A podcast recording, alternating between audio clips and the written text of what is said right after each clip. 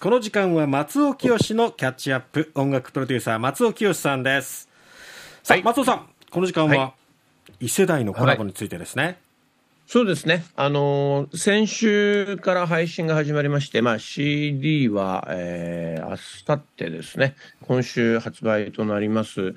えー、僕がプロデュースしたケミストリーとダイスの初めてのコラボシングルについてお話しさせていただきたいと思います。はい。はい。まあ、ケミストリーはご存知の方が多いと思いますけれども、えー、まあ、もうデビューして20年経ちますね。22年目に今入ろうとしてますね。えー、川端要さん、道珍義国さんという2人、まあ、これ同い年の44歳のデュオなんですが、えー、あの、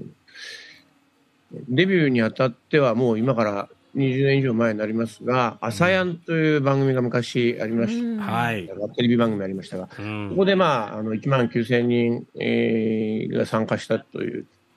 オーディションで、うん、まあ、当時僕は審査員でして、えー、で、そこで、えー、ピックアップした2人、そのまま、あの、デビューのプロデュースも手掛けまして、アルバムを、オリジナルアルバムを2枚作ったんですが、えーえー、それがまあ2001年、2年ぐらいのあたりですかね。うん。えー、で、えー、まあ、すごく恵まれたデビューで、えーまあ、デビューアルバム300万枚っていうようなロケットスタートを飾ったのですが、うん、まあ、その後、まあ、順調にキャリアを重ねる中で、まあ、それぞれ2人とも、まあ、松尾さんと朝やんに美容にさせられたけど、もともとソロでやりたかったんだっていうのが一個もあって、それぞれソロ活動を5年、5年ぐらいやってたのかな？そうですね、その時期もありましたね。はい、そしてまた、あの、やっぱり、あの、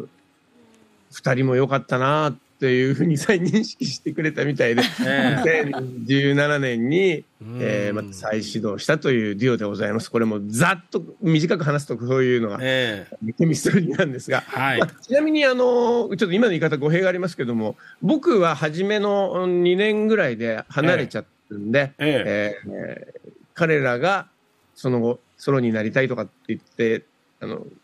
デュオお休みした時とかっていうのはずっと僕離れてまして、ね、個人的な友人としてお付き合いしてたっていうような感じだったんですけど、あの、さっきお話した2017年の再始動の時に、えー、松尾さんも戻ってきてくださいみたいなことを、泣かせることを言われまして、一緒に戻ったという、僕も再始動したっていう感じなんですが、うん。ので、えっ、ー、と、ダイスは、えーはい、5人組でもう本当、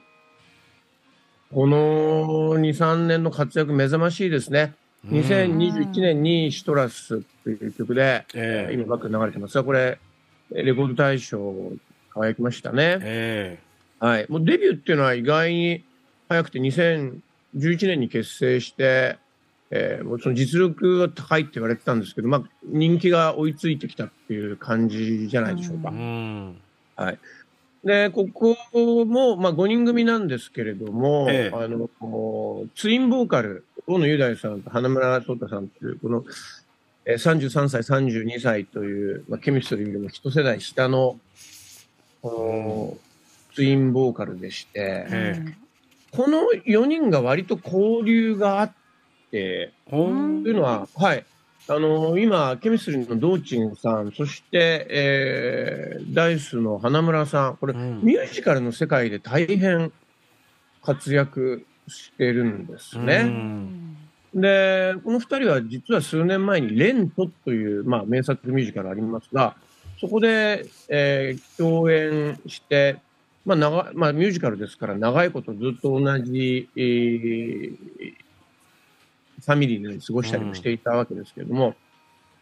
うん、で、あの、まあ、相思相愛の2グループってことで、テレビで共演したりとか、ライブ一緒にやったりってのもあったんですけども、うん、なんか一緒に曲作ろうじゃないかっていう話になって、うん、で、僕にとっては、まあ、初めてのダイスとのお仕事だったんですね。あ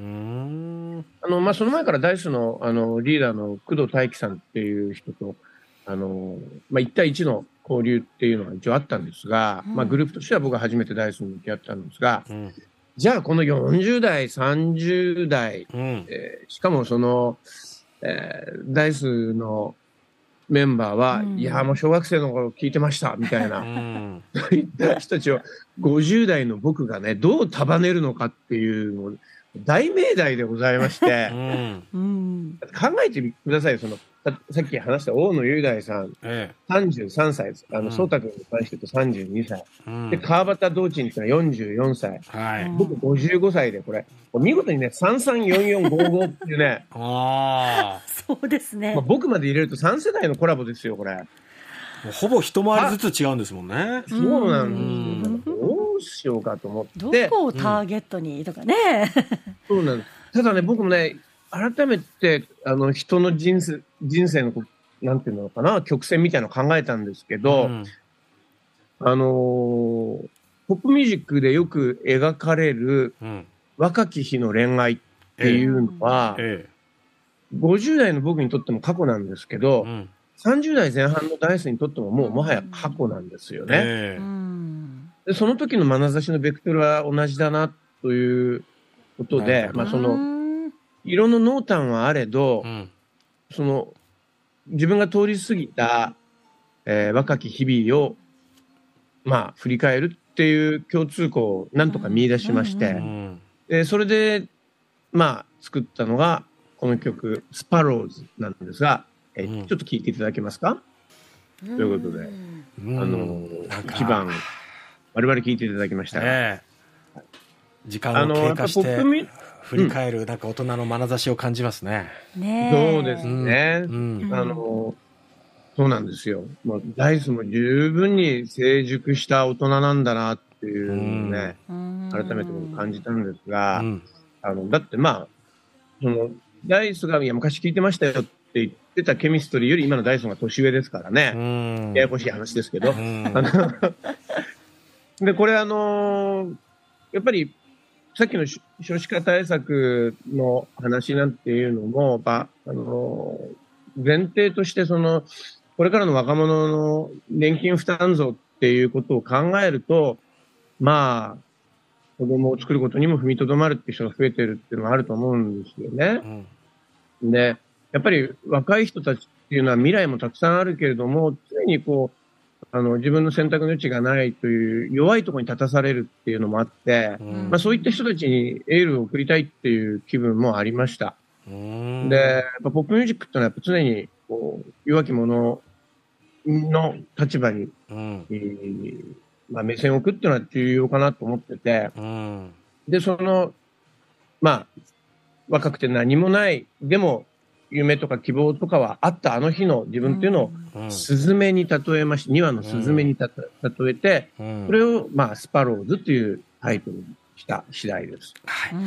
えーすでに配信されておりまして、あさってには CD でのリリースもあるということで、このスパローズ、ケミストリーとダイスのコラボ、ぜひ聴いてみてください。この時間。音楽プロデューサーの松尾清さんでした。